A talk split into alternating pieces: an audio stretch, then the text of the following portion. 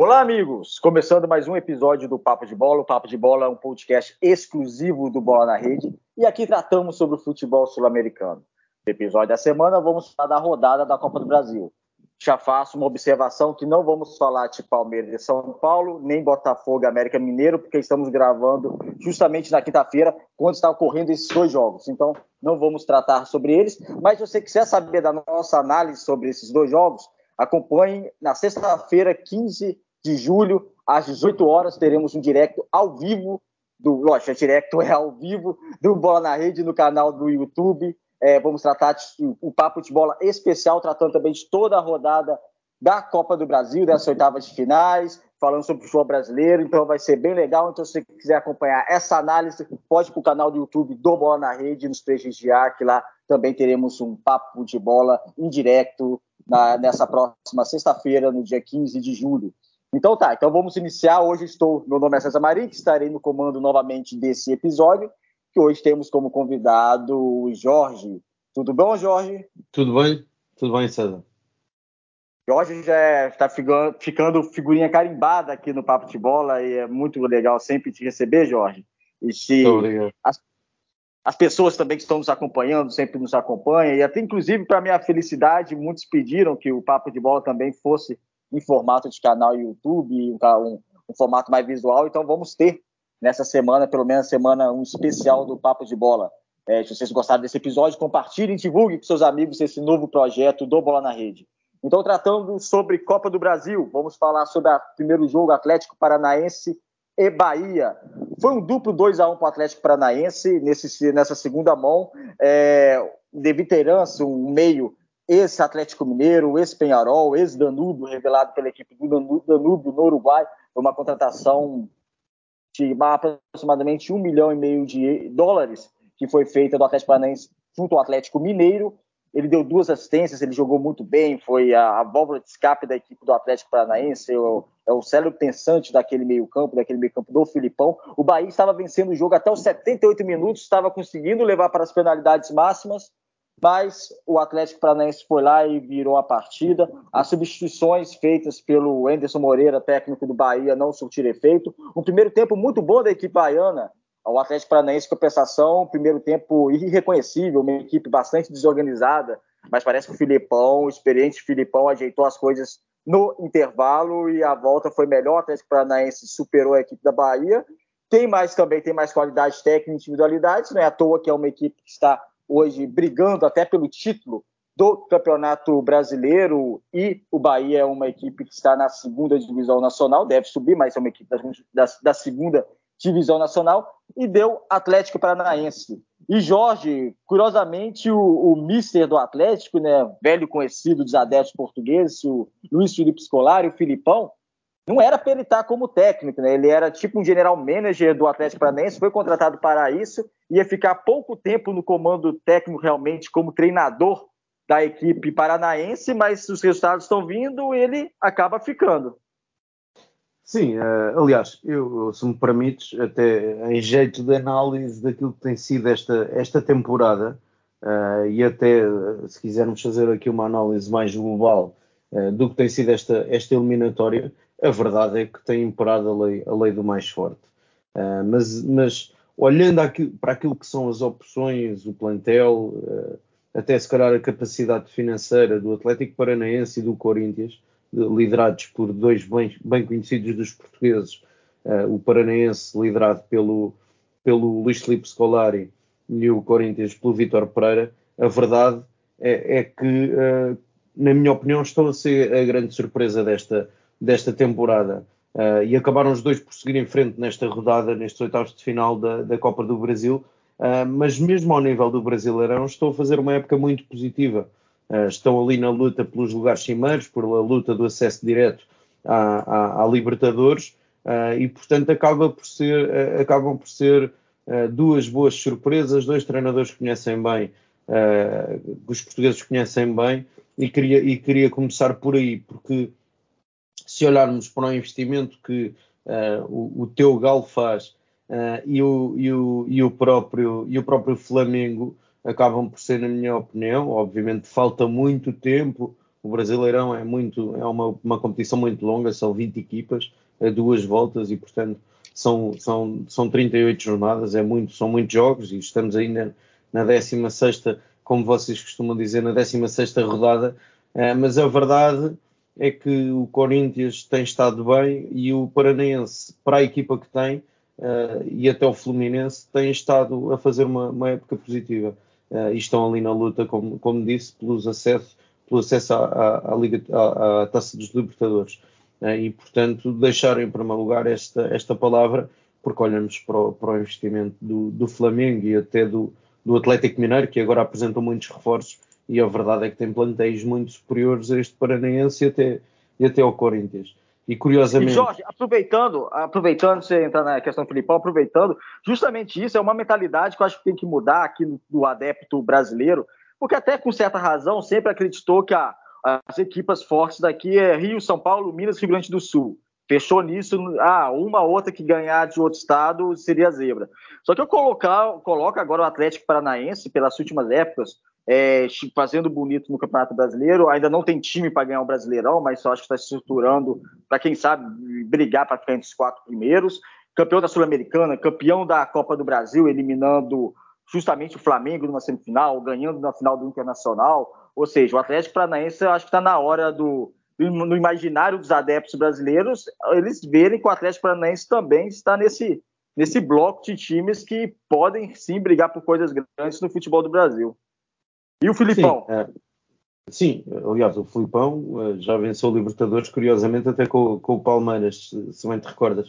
Uh, e a verdade sim. é que no, na, última, na última temporada venceu a, venceu a Sul-Americana, portanto, uh, venceu uma competição continental. agora, parece-me é que não tem os mesmos recursos, não, não tem a mesma profundidade de opções, com a mesma qualidade do que, do que tem o Flamengo e até, e até o, o Atlético Mineiro, que apresentou muitos, muitos reforços recentemente. Uh, destacava aqui no Paranaense, uh, e eu acho que não vai estar muito tempo. Aliás, eu e tu em off falamos muitas vezes dele.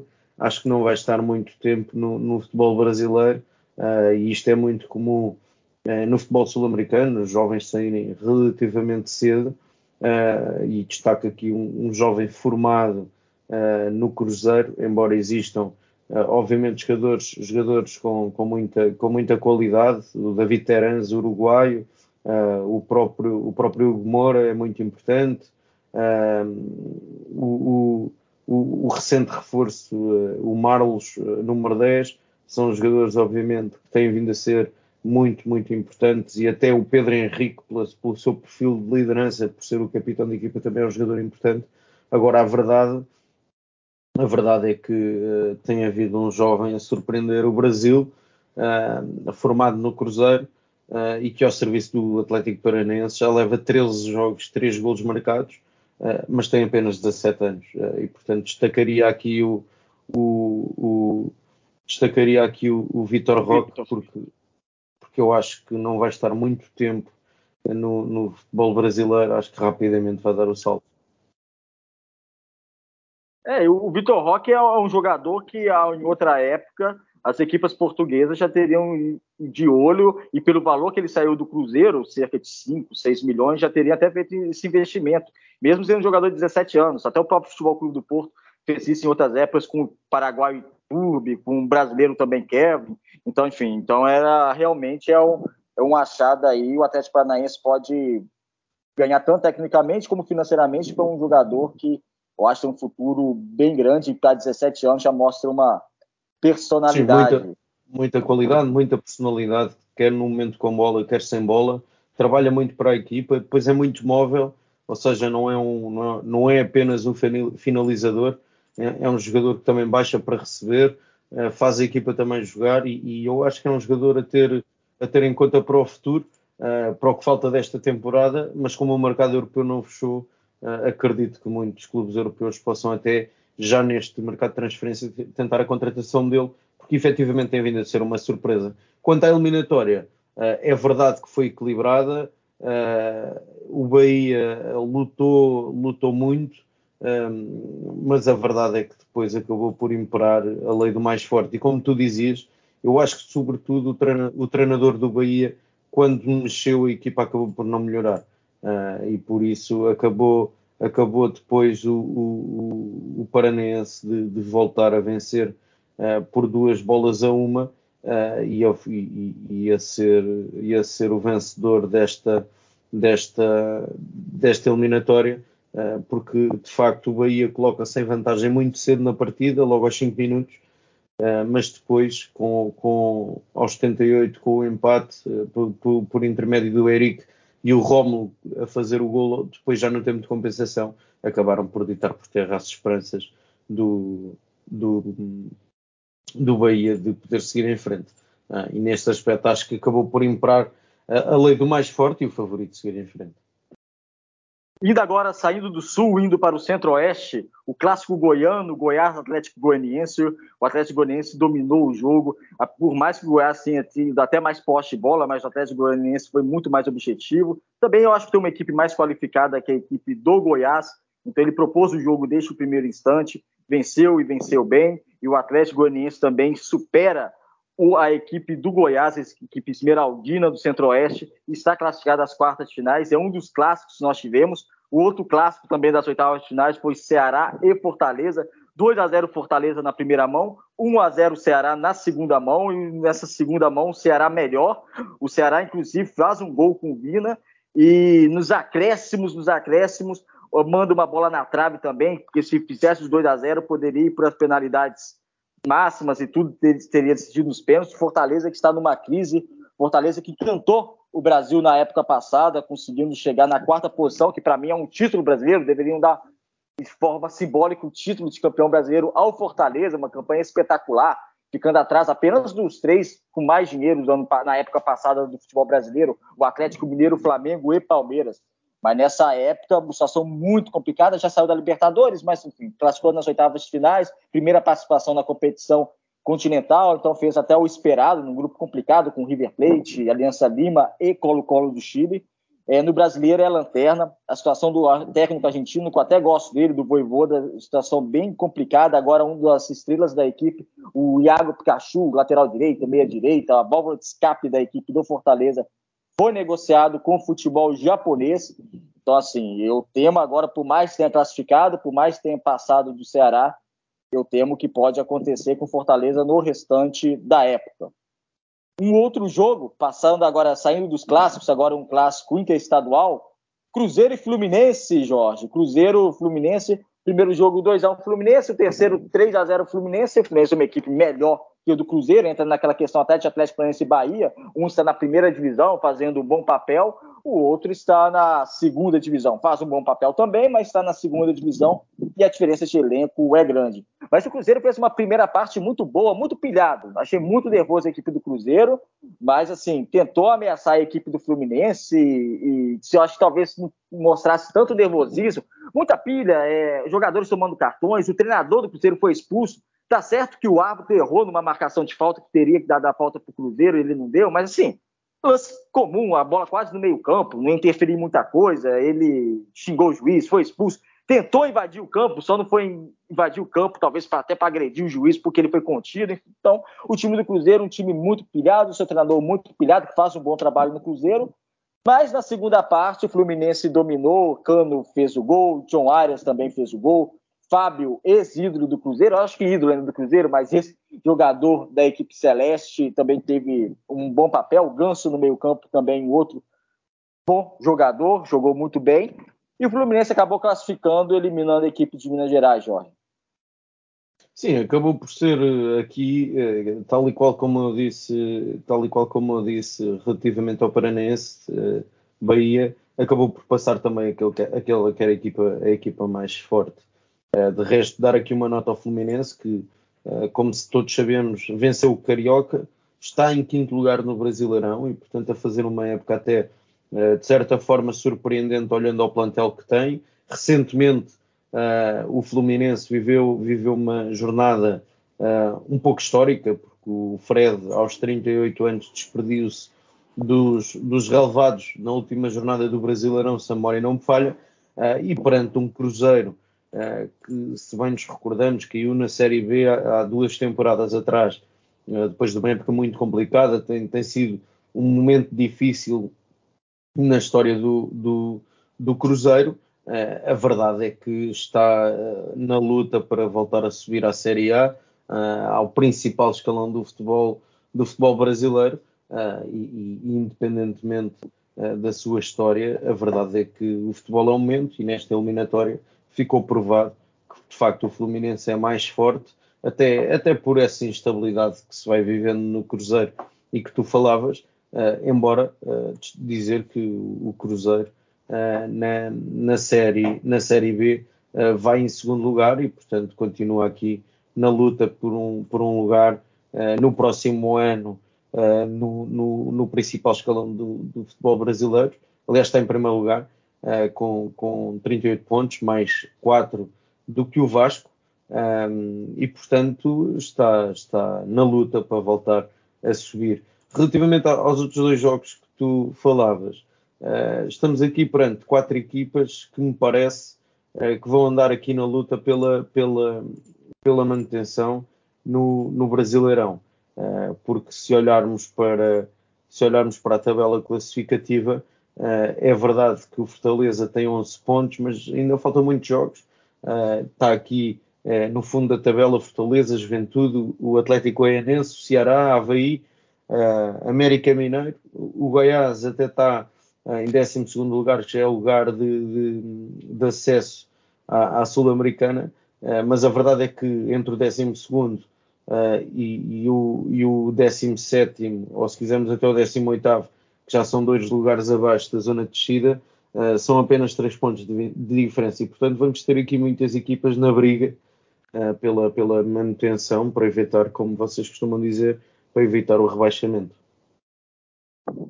É, são, são quatro equipas que realmente vão brigar para na parte baixa, já estão brigando pela parte baixa, embora eu acho que dessas quatro equipas o Atlético Goianiense tem todas as condições de sair. Acredito também no Fortaleza, mas Fortaleza ou começa uma reação urgente ou vai estar numa situação ainda mais complicada na tábua de classificação. É como eu disse, só, é reforçar, é aquilo, só reforçar aquilo que tu disseste. Uh, ou seja, o Fortaleza, que tinha sido a grande surpresa do futebol brasileiro na última época, em que eh, quando o Galo é campeão, acabam por fazer um quarto lugar e pela primeira vez na, na história do clube à Libertadores e estão em último lugar com apenas 11 pontos e, portanto, uma situação muito diferente. Eh, é quase da noite para o dia, de uma época para a outra. E não tem, é porque também não tem elenco, né? Agora é uma época diferente. Fora a questão do calendário, que nós vamos ter um Mundial no final do ano, isso vai acelerar até as jornadas do Brasileirão. É, ano passado o Fortaleza estava no outro patamar, esse ano está em outro, e o Fortaleza não tinha elenco para pegar de frente Campeonato Brasileiro, Copa do Brasil e Libertadores ao mesmo tempo. Então, assim, isso também contribui, talvez, para uma queda do Fortaleza, que não tem um poder de investimento com, com as outras equipes. Eu não gostaria que o Fortaleza caísse. Na verdade, eu não gostaria que nenhuma equipe do Nordeste e Norte do Brasil caísse. Eu gostaria de mais equipes, mais representações do Nordeste e Norte na primeira edição nacional, como em Portugal, eu gosto muito das equipes das ilhas, tanto da Madeira como dos Açores, também na primeira divisão, na segunda liga portuguesa. Eu acho que a questão da representatividade é muito importante. Mas vamos lá, tomara que o Fortaleza consiga se manter, tenha minha torcida, o Leão do Pici tem minha torcida para se manter no Brasileirão. Agora vamos para um outro clássico, saindo, vamos para o clássico agora de São Paulo. Um clássico é, Santos e Corinthians é um grande clássico, mas foi aquele jogo praticamente compadre. Aquele jogo Corinthians praticamente não entrou em campo, não deu um chute na direção da baliza, mas também tinha vencido a primeira mão por 4 a 0 vinha também de jornada do Brasileirão, vinha de uma classificação heróica no La Bombonera contra o Boca Juniors, classificação também encaminhada na Copa do Brasil.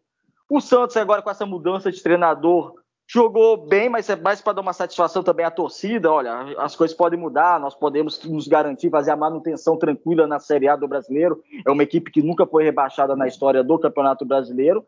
Venceu o Santos por 1 a 0. Enfim, acho que todo mundo acaba ficando feliz. E é isso. O que você viu nesse clássico paulista entre Santos e Corinthians?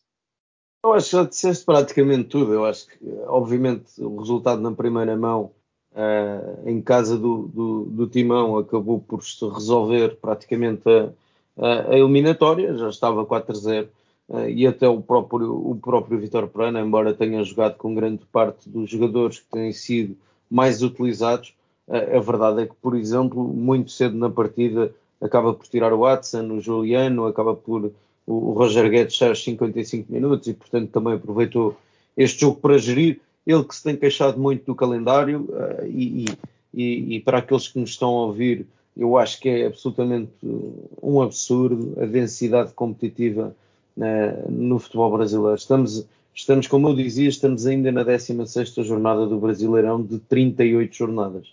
Uh, e o Corinthians, por exemplo, é certo por mérito próprio, porque também para já garantiu a passagem aos quartos de final da Libertadores e da Copa do Brasil e, portanto, uh, tem aqui uma densidade competitiva brutal. Já vai com 42 jogos esta, esta temporada, depois de ter tido o Campeonato Paulista, logicamente, mas eu acho que é um absurdo. E o próprio Vitor Pereira tem vindo a queixar-se disso, disso mesmo, de resto até com uma afirmação curiosa recentemente, em que se, se não jogássemos com os miúdos era impossível uh, termos, estarmos em todas as frentes, uh, e a verdade é que uh, o treinador português está em todas as frentes, acabou por, de certa forma, gerir nesta segunda mão e acabou por ser um resultado mais importante até para o Santos, esta vitória por uma bola a zero, por aquilo que tu dizias, alteração no comando técnico, chega Marcelo Fernandes e acaba por vencer por um zero, e diz, e a equipa de certa forma diz presente uh, para aquilo que falta da temporada. É, eu colocaria, eu costumo dizer que eu coloco o Brasileirão, melhor, Brasileirão apenas não, o calendário brasileiro igual o calendário da NBA. São dois, eu amo futebol, gosto muito também do basquete, mas eu acho insano também a temporada regular da NBA ter 82 jogos e como eu acho insano uma equipe do Brasil fazer quase 70 jogos numa época, juntando campeonato estadual, e são duas, duas competições que poderiam fazer ajuste na tabela. Agora, voltando para o assunto do futebol, questão também dos campeonatos estaduais, três meses de campeonatos estaduais, parece uma eternidade, e campeonatos estaduais duram três embora, meses. Pro, embora... sei lá, as duas últimas semanas serem interessantes. Então, assim, é. Sim, basicamente, pensar. A, a, grande questão é essa: é que basicamente, é, pelo menos os clubes do, do, da Série A acabam por lançar os seus jogadores principais, por assim dizer, já numa fase mais adiantada, mais nas meias finais, nos, nas quartas de final, dependendo do estado, nas meias finais ou na final, uh, e acabam também por não utilizar todos os jogadores, mas a verdade é que estamos a falar de 42 jogos e ainda faltam, uh, ainda faltam 22, eh, só no Brasileirão, fora Libertadores, fora Copa do Brasil, e portanto é, é um exagero. Exatamente. É, uma nota triste, na verdade repugnante do jogo foi a invasão do adepto do Santos, que quase acerta uma voadora nas costas do guarda-redes Cássio do Corinthians. Foi evitado pelo Marcos Leonardo, o avançado do, e até fez o gol do Santos, ele que estava cumprimentando o Cássio, conversando com o Cássio, dando exemplo que são rivais em campo, mas podem conversar, podem se tratar normalmente. Mas um babaca invadiu o relvado e tentou agredir o Cássio, foi contido até pelo jogador do Santos é, um, um, cara desse tinha que ser proibido de, de um mínimo é ser proibido de frequentar a Vila Belmiro ou qualquer outro estádio durante a vida toda uhum. dele e que responda também criminalmente por isso. Não deve ser preso, não deve ser nada por causa disso. Acredito que não seja. É, não que minha torcida seja essa, mas acredito que não seja. Mas que pelo menos no, em termos de futebol, eu acho que o clube tem um dever. Já reconheceu a pessoa, sabe quem é, isso é já foi para a delegacia depois, então assim, você está proibido de pisar aqui na Vila Belmiro. Então é o mínimo que o Santos pode fazer e provavelmente deve fazer alguma nota e deve torço para que esteja pensando justamente nisso. Jorge, último jogo para análise. Vamos também, talvez esse o maior clássico interestadual do Brasil, Flamengo e Atlético Mineiro. Eu não vejo hoje no futebol brasileiro, não é de hoje, acho que desde a década de 80 desde 81, aquela Libertadores de 81, é, que eu nem era vivo, mas eu não, meu pai me conta bastante, sempre fala, eu não vejo uma outra rivalidade tão forte no futebol brasileiro, interestadual, como Atlético Mineiro e Flamengo. E assim, é difícil falar, Jorge, desse jogo, porque... para ti, ti acredito é, que seja difícil. difícil. É, é, difícil e fácil ao mesmo tempo, porque só teve um, um, um time jogou, né? Uma equipe jogou. Então, assim, é, é, só o Flamengo quis jogar, só o Flamengo quis classificar, o Atlético não quis classificar. Até fica fácil até comentar, é difícil e fácil ao mesmo tempo, porque analisar um jogo daquele que o Atlético Mineiro precisaria sair mais para o jogo, não saiu para o jogo, ficou recuado, não deu um chute na baliza, como o Corinthians não deu um chute para a baliza, mas o Corinthians no agregado já estava 4 a 0 já estava classificado, como você até mesmo disse no seu comentário, até poupou, o Vitor Pereira poupou alguns jogadores no, no meio do jogo, tal, sem problema algum, porque já estava classificação. O Atlético não. O Atlético entrou precisando jogar. E você vai jogar recuado contra o Flamengo no Maracanã com mais de 60 mil pessoas, Tivemos a Supercopa do Brasil, quatro confrontos esse ano. A primeira, o Atlético Mineiro venceu, mas foi um jogo extremamente equilibrado. Depois tivemos um jogo no Mineirão do Campeonato Brasileiro. O Atlético foi melhor e mereceu vencer. Depois tivemos outro jogo no Mineirão, a primeira mão da Copa do Brasil. O Atlético Mineiro foi mais eficaz, tentou arriscar mais o gol. Foi um jogo equilibrado, mas o Atlético Mineiro também teve méritos de conseguir concluir as jogadas com mais exatidão que o Flamengo e mereceu vencer. E agora tivemos esse segundo jogo com o atropelo. Eu quero chegar com isso falando que dava para o Atlético Mineiro ter jogado mais contra o Flamengo e não jogou. Só teve uma equipe que jogar. O turco o argentino Mohamed Turco muito mal, muito mal, e agora sendo pressionado. Demorou muito a substituir, muito. E as substituições que ele fez também nem me agradaram, eu acho que eu tinha que fazer substituições um pouco mais ousadas, perdendo o jogo mesmo, é, depois com homem a menos, vai fazer o quê? Então, assim, eu acho que teria que partir para cima para tentar, pelo menos, chutar uma bola na direção certa da baliza e não conseguiu. Hulk muito bem marcado e o Atlético Mineiro ineficaz na partida contra o Flamengo.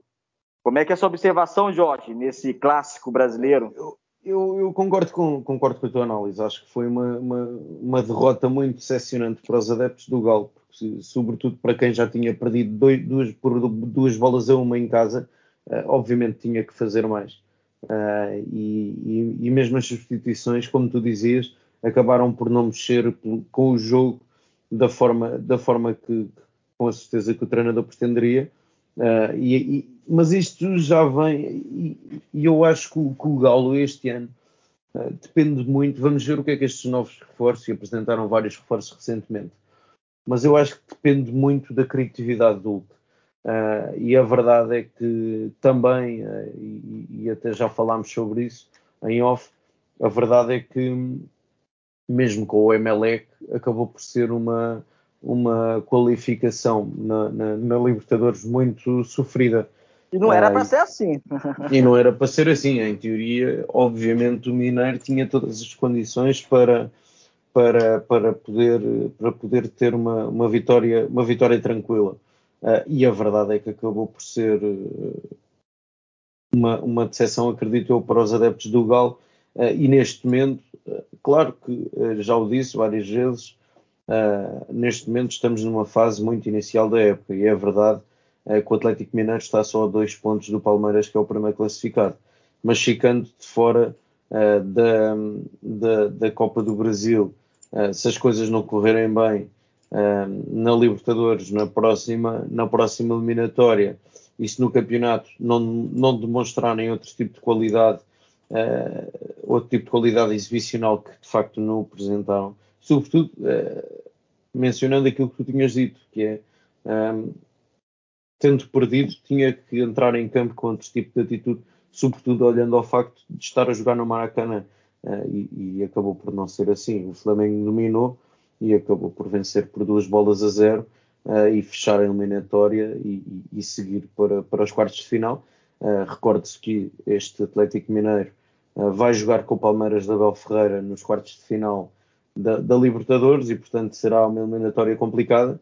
Uh, aliás, há uma coisa que é certa: estarão duas equipas brasileiras na semifinal, porque o Corinthians de Vitor, de Vitor Pereira defronta o Flamengo e o Atlético Mineiro defronta o Palmeiras. A única equipa brasileira que não defronta uma equipa do Brasileirão acaba por ser eh, o Paranaense de Secolari que vai, vai defrontar os estudantes de La Plata e na outra eliminatória vamos também ter um treinador português, uh, Pedro Caixinha, que o, o seu Talheres irá defrontar o Vélez Sarsfield.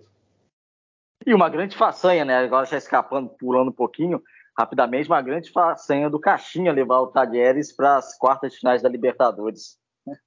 Sim, acabou por ser, uma, na minha opinião, uma grande surpresa. Uh, e e, mas as coisas no campeonato não estão fáceis e nós sabemos como é que são as coisas no futebol, no futebol sul-americano. Uh, nem, sempre, nem sempre é fácil dar estabilidade e dar tempo aos treinadores veremos como é que irá correr. Uh, obviamente no campeonato precisa de inverter uh, estes, últimos, estes últimos resultados. É, e só para terminar esse assunto Flamengo e Atlético Mineiro, a maneira que o Atlético Mineiro jogou era só compreensível se o Cuiabá, por exemplo, do Antônio Oliveira, jogasse assim no Maracanã lotado e o Flamengo em cima. Porque não tem recursos técnicos para isso. Mas o Atlético Mineiro teria mais recursos. O Flamengo não tem nada a ver com isso, fez um grande jogo, fez 2 a 0 mas porque precisava fazer 2 a 0 Porque eu acredito que se precisava fazer 3 ou 4, na partida em, dessa segunda mão também teria feito 3 ou 4. Então, assim, o Flamengo foi realmente muito superior. E que jogador é o Pedro? O Pedro, ele armou, ele deu assistência para o Rascaeta fazer o primeiro golo ele sempre está participando das jogadas. Então, assim, Pedro também é um avançado que, que é para ficar bem atento. Eu não sei se vai dar tempo tipo mundial. O Tite gosta muito dele, mas agora que ele começa a jogar junto com, com o Gabigol na, na, na frente da equipe do Flamengo, enfim. Mas o Pedro realmente é um jogador diferenciado. É isso, amigos. Chegamos mais um fim ao episódio do Papo de Bola. Muito obrigado, Jorge, mais uma vez pela sua participação e contribuindo aqui com seus comentários lusitanos sobre o futebol brasileiro. Muito obrigado. É isso, amigos. Então, como eu disse, se vocês gostarem desse episódio, compartilhem, divulguem com seus colegas, com seus amigos. Esse é um novo projeto do Bola na Rede, o Papo de Bola em formato podcast. Na próxima semana teremos mais outro assunto, teremos mais um episódio aqui do Papo de Bola. Fiquem todos bem, fiquem todos com Deus e até a próxima.